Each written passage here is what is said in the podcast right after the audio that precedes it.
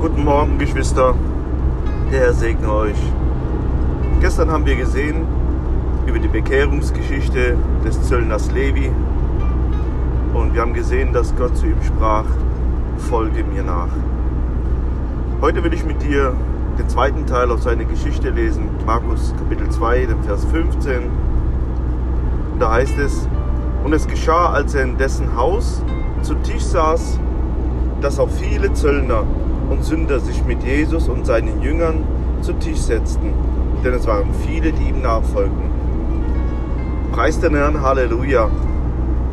In eines Menschen Herz, wenn er Rettung gefunden hat, die Stimme Jesu in seinem Herzen gehört hat, dann, Geschwister, entsteht Freude.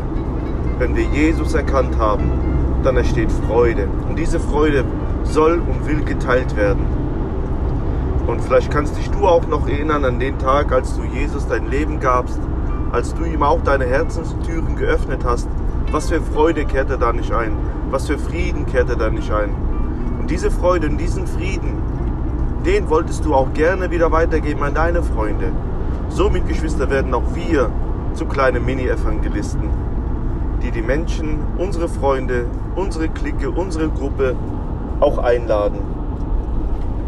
Deswegen fragen, uns heute, deswegen fragen wir uns heute, wo können wir ein Licht und ein Salz sein und die Botschafter für Jesus sein? Nun schau doch mal dort, wo du dich umgibst. Dein Freundeskreis, deine Familie, deine WhatsApp-Gruppe, deine Facebook-Gruppe.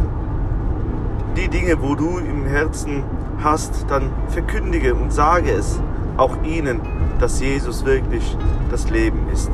Lade du Menschen ein, dass auch sie kommen und Jesus wirklich kennenlernen.